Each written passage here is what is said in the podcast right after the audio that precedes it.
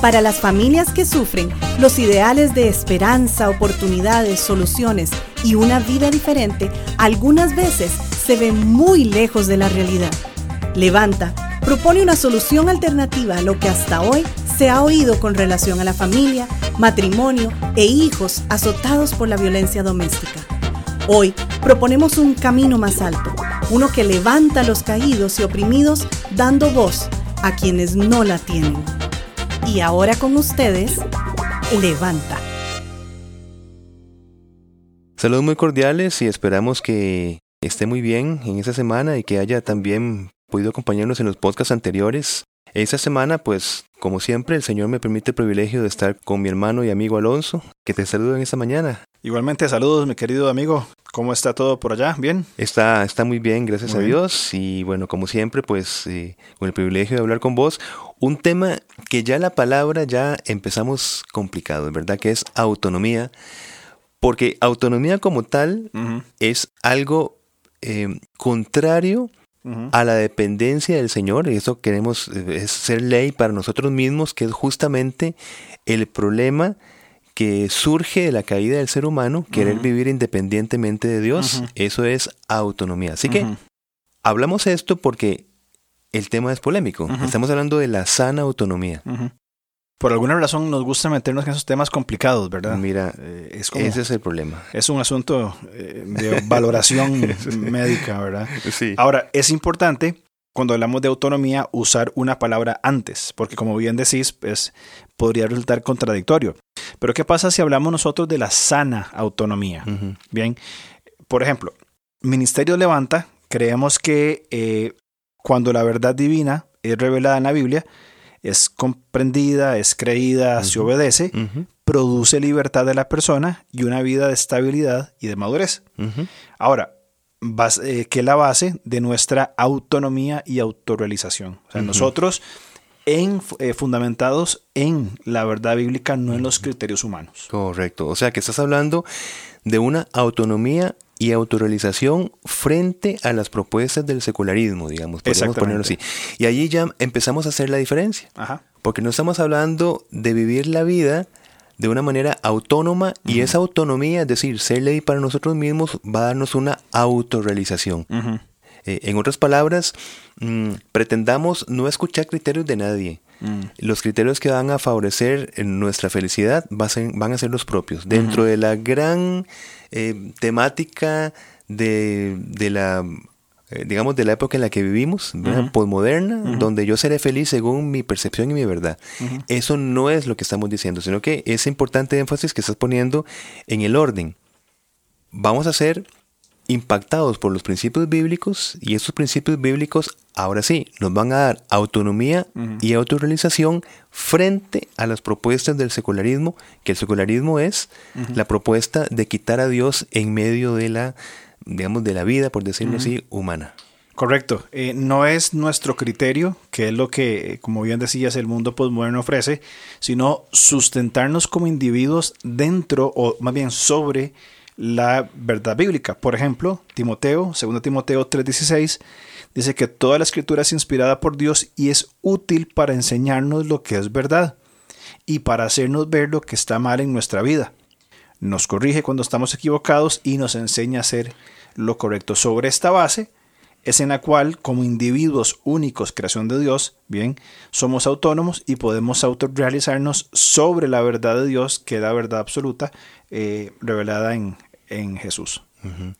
Qué bueno. Así que es una, otra vez el énfasis, es una autonomía frente a las propuestas culturales que buscan eh, justamente de eh, quitar de Dios en medio. Esta lectura que leíste, bueno, e, e, esa versión que leíste está maravillosa. Nueva traducción viviente. Claro. Útil la escritura para enseñarnos lo que es verdad y para hacernos ver lo que está mal en nuestra vida. Así que esa autonomía es primero que la, la, ley de Dios entra en nuestro corazón y en nuestra mente y nos hace ver lo que está mal en nuestra vida.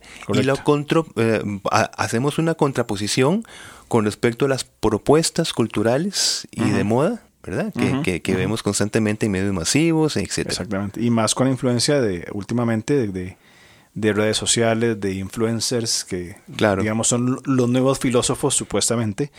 Eh, así que es muy importante estar sostenidos en la verdad, bien, porque como seres creados no existimos por ni para nosotros mismos, bien, sino que dependemos en una autonomía, dependemos de un ser existente que eh, en sí mismo autoexistente, eterno, como es Dios. Claro. Y, y, y Dios que como, como dice Isaías 40, 13, eh, pregunta, ¿quién puede dar consejos al Espíritu del Señor? Mm. ¿Quién sabe lo suficiente para aconsejarlo o instruirlo? Es porque Dios es ese ser necesario, ¿verdad? Y nosotros somos dependientes, ¿verdad? Somos contingentes, por decirlo de alguna manera. Y así que eh, nosotros no somos ley para nosotros mismos, ¿verdad? Y aquí tenemos que hacer una diferenciación, como vos mencionabas anteriormente. No estamos hablando de una autonomía secular sino de la sana autonomía. Que son dos cosas que creo que tenemos que eh, marcar bien claro para poder entender el propósito de nuestra conversación. Entonces podríamos decir que esta sana autonomía es el desarrollo de nuestro ser por medio de la aplicación del consejo e instrucción de Dios. Me encanta, sí. Sí, sí. Totalmente. Bueno, ahora, ¿cómo lo ligamos entonces? Porque estamos en el gran marco de lo que es el, el problema relacional de la, de la violencia, ¿verdad? Correcto. Este, y es que en, el contexto de un agresivo programa de verdad de manipulación moral cultural, eh, se nos están dando nuevos mm, conceptos de lo que es libertad, de lo que es éxito, de lo que es familia, de lo que es masculinidad, feminidad, etc. Entonces, esta sana autonomía, que ya, bueno, hemos dedicado esos minutos para aclararla, nos va a capacitar para tomar decisiones que procuren corregir justamente esos desajustes fundamentales que nos impiden lograr algún grado de madurez, de desarrollo como, como personas, ¿verdad? Eh, y, esa madurez la entendemos como ese balance entre lo que conocemos de la palabra de Dios y lo que aplicamos, de la palabra de Dios. Correcto. Es importante desarrollar esta sana autonomía sustentados en los conceptos que Dios ha transmitido como verdad de libertad, que es la libertad libertad no es hacer lo que me dé la gana. Hoy el mundo y, el, mundo postmoderno en que vivimos, el secularismo, básicamente nos vende la idea de que eh, haga lo que se quiera. Y se jacta de eso. Y se, por supuesto, hay una jactancia tremenda eh, y, lo, y lo presenta muy, muy bonito. Eh, inclusive a lo que hablábamos con mi esposa, en, ciertas series infantiles o películas para preadolescentes, donde el común, eh, la frase común es sigue tu corazón, haz lo que quieres. Eh, así implique mentir a los padres, eh, desobedecer, tomar un camino peligroso, arriesgar su propia vida y al final de las películas y las series, los padres que hacen reconocen que qué importante es haber seguido su corazón y no obedecer lo que el padre en su formación tiene eh, eh, eh, para guiar a sus hijos. Entonces, es una falacia tremenda. Una deformación una de lo deformación, que es la paternidad totalmente. Totalmente. Y la exaltación de un individuo que, por cierto, es inmaduro para enfrentar la realidad de la vida. Claro. en estas películas y en esas series es algo fantasioso y real que en nuestro contexto latinoamericano y, costarricense puntualmente, no vamos a vivir esas cosas. un, preadolescente no experimenta esas, esas libertades. Claro.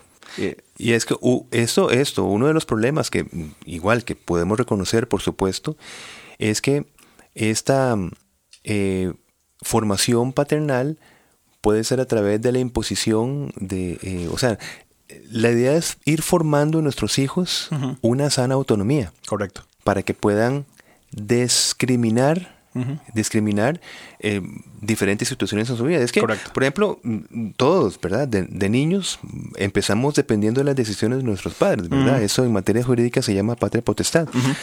Pero a medida que vamos creciendo, vamos, y eso es papel de los padres, ¿verdad? Vamos aprendiendo y asumiendo el aprendizaje de nuestras responsabilidades, de nuestros límites, llamémosle de nuestra sana autonomía que nos va a ayudar, como estamos diciendo, a discriminar presiones sociales, ¿verdad? Y esto nos va a ayudar también a no entrar en consecuencias de malas decisiones, porque ahora el mundo está hablando de que, como estás diciendo, sigue tu corazón, pero no está hablando de las consecuencias y no está hablando de la responsabilidad. Nada más eh, eh, sigue lo que a vos te parezca, ¿verdad? Y de, y, de las, y de las consecuencias emocionales que cada individuo oculta detrás de una cuenta de Instagram o de Facebook o de lo, cualquier red social, eh, ocultan una gran serie de, consecuencias por estas formas de vida. Ahora, qué importante es que los padres aprendamos nosotros, como padres, ir formando el carácter de nuestros hijos en estos conceptos, ¿verdad? Ellos van aprendiendo y asumiendo el aprendizaje. Entonces, qué importante es que aprendamos los padres a construir una sana autonomía. ¿Qué quiero decir? De que en lugar de aislarlos y cortarlos de la, de la relación con, todo su entorno, es decir, y sigo con el ejemplo de redes sociales, eh, pienso, y es un criterio personal, eh, en lugar de cortarle las redes sociales a, mi hija que tiene ya edad para tenerlo, 16 años, ya legalmente tiene edad para usar una red social, en lugar de cortarla, satanizar y, a ver, desconectar socialmente de una realidad en la cual vivimos, necesitamos construir una sana autonomía en ella, que ella sepa cómo manejarse, fundamentada en la verdad, cómo va a manejar su cuenta de Instagram, qué va a ver, qué va a publicar, qué va a aprobar, uh la palabra aprobar no sea la más adecuada, pero qué va, con qué se va a identificar y con qué no se va a identificar de acuerdo a la verdad que ha sido puesta en ella y lógicamente, como dijimos al principio, por la verdad de Dios. Eso, eso no, eso es, eso es importantísimo, ¿verdad? Que nos quede claro. Y eso implica una responsabilidad de los padres. Y formar a nuestros hijos es una responsabilidad también. Claro. Justamente que si hay que tocar una palabra, para evitar lo que se conoce como heteronomía.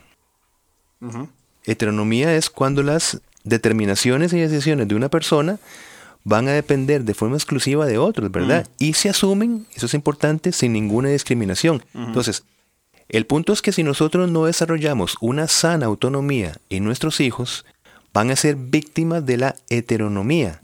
Es decir, el caso contrario al punto que estás eh, eh, logrando en tus hijas es que los hijos o hijas van a asumir toda información, toda propuesta, toda moda, sin poder tener la capacidad de discriminar porque no tienen materia prima para compararlo, ¿verdad? Entonces asumen que lo que le están presentando es algo válido. Claro. Por ejemplo, podríamos hablar de sentir presión de vestirse y lucir según modistas o los influencers que están de, turno, sin tener un criterio de la verdad revelada. Ahora, ¿qué quiero decir?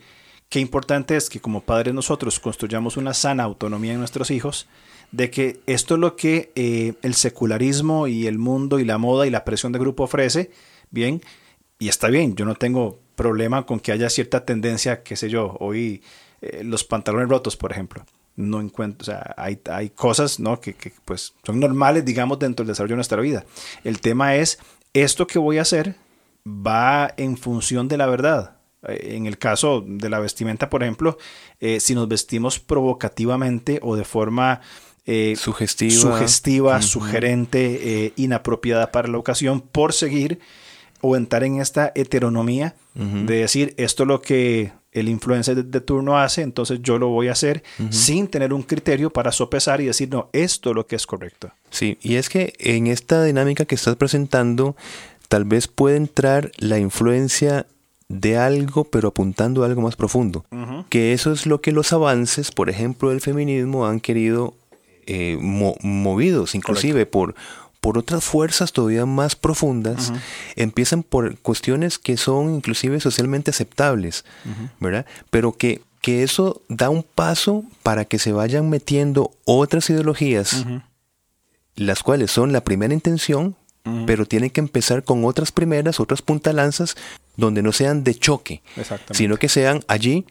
Entonces, si, si nuestros hijos e hijas no aprenden a discriminar, posiblemente en medio de cosas que socialmente pues no tienen mucho problema, pueden meterse también ideas que ahora sí van a atentar con los principios bíblicos. Por eso es que empezamos diciendo de que si no hay materia prima en cuanto a los principios del Señor, que nos, nos permiten una autonomía con respecto no a Dios, por supuesto, sino a esas influencias culturales que atentan contra los principios bíblicos. Totalmente de acuerdo que es, tenemos que ahí eh, agudizar nuestra visión y tener un, olfato sabueso en, en, esos tipos de, de, de, ideas que, como vos decías, se presentan como cosas bonitas, interesantes, pero que vienen eh, eh, movidas por una serie de, vagones detrás que poco a poco, porque esa es la astucia de estas eh, ideologías postmodernas, no vienen con, con lo grotesco de fondo. Empiezan de algo bonito y normal, pero traen todo un bagaje de ideologías totalmente antibíblicas y destructivas, que nos lleva al otro aspecto de la heteronomía moral. Mm. que tiene que ver con la incapacidad de reconocer o reflexionar acerca del bien y del mal, claro. cuya mayor arma de distracción es el disfrute. Es decir, eh, sea feliz, no importa lo que le cueste, sin tener el criterio para decir está bien o está mal. Sin responsabilidad ni obligaciones ni consecuencias. Exactamente, dele. Ahora sí, esto que estás diciendo sí lo podríamos pensar en una falsa autonomía. Ajá, correcto. O sea, cuando, cuando se, se le procura por medio de esas ideas decirle al adolescente, mira, es tu cuerpo, es tu vida, es tu felicidad. Entonces, eh, lo que determina, lo principal en tu vida va a ser el disfrute. Entonces, vos haces de tu cuerpo lo que quieras primero porque aparentemente es tuyo y tenés el derecho a disfrutar de tu cuerpo, de tu vida, etc. Por eso que estamos hablando de una, em, una falta de heteronomía moral, ¿verdad? y, que mm, da a entender justamente al joven, en este caso, que no necesita de la relevancia y el consejo de la palabra de Dios en su vida. Correcto. Ahora, es lo que eh, Pablo habla en, Romanos, capítulo 6 y 7. Básicamente Pablo dice, todos somos esclavos de algo. Todos tenemos un, Señor. Bien.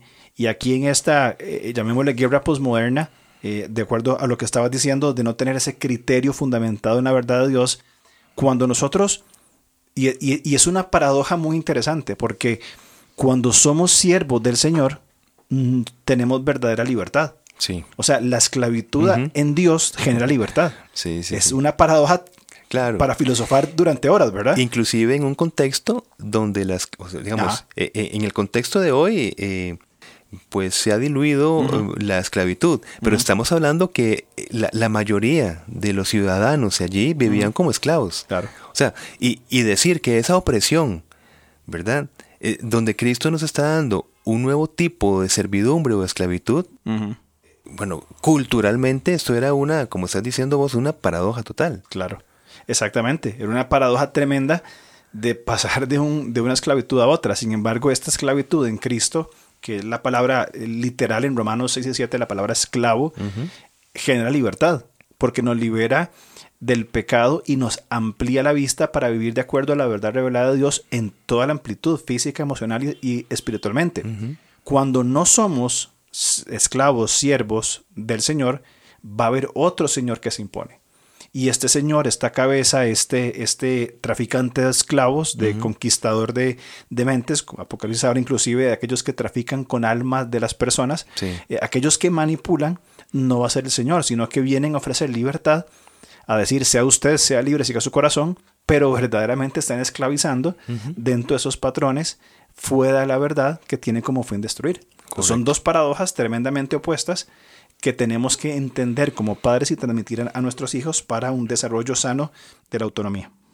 Y es claro entonces, yo creo que a este punto, que para lograr una sana autonomía moral va a ser necesario antes un cambio moral.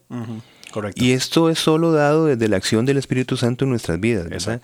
¿Por qué? Porque el Espíritu Santo, según Hebreos 5:14, es quien nos orienta para vivir en nuevos hábitos, mm. para discernir el bien y el mm. mal.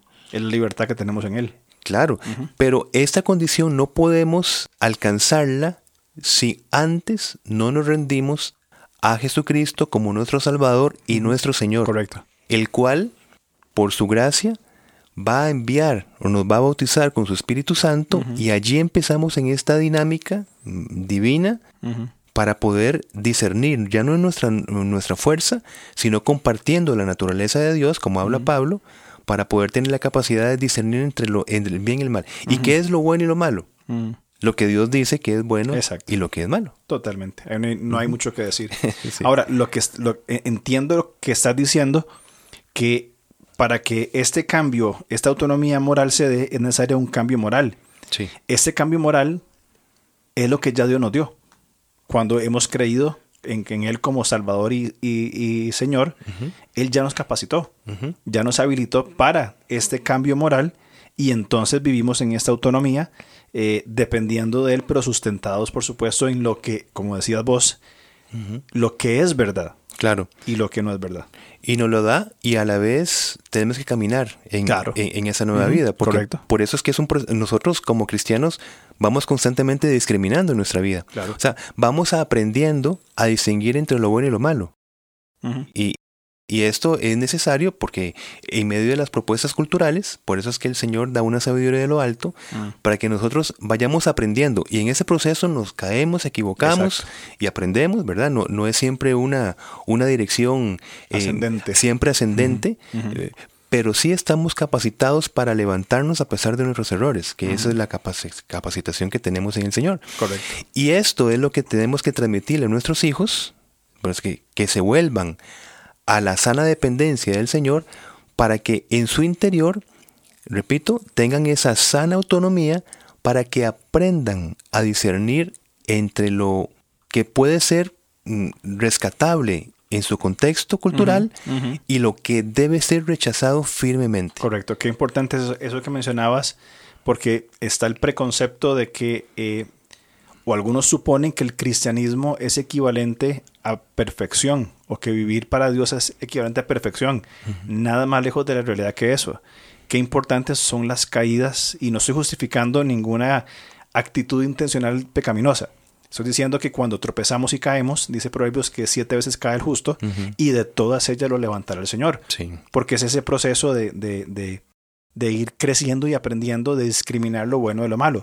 Vos usas una frase, eh, es tuya creo, es de, tu autoría, de decir la, la, colaboración con el Espíritu. Ah.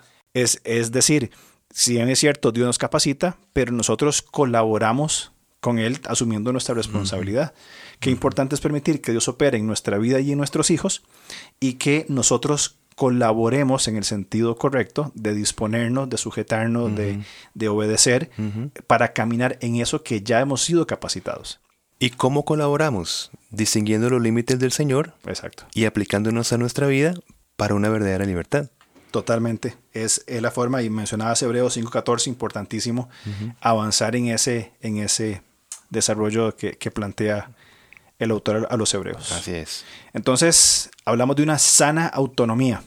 Sí. Dependiente en el Señor. Correcto, así es. Así que ya a esa altura, ya finalizando este podcast, pues ya podemos entender que no estamos justificando la autonomía como se presenta hoy en día, Correcto. una autonomía y una autorrealización a expensas del Señor y potenciada por un, mero humanismo. Eso no es lo que estamos hablando. Correcto. Esa no es la tendencia, porque esa es la, tendencia, digamos, actual, de, eh, sino que estamos hablando de desarrollar una autonomía frente a las propuestas del posmodernismo desde los principios bíblicos, como eh, según la promesa de Jeremías y a través del Espíritu Santo, donde la ley de Dios se implanta en nuestra mente y en nuestro corazón. Una transformación genuina de corazón. Correcto. Y eso genera libertad.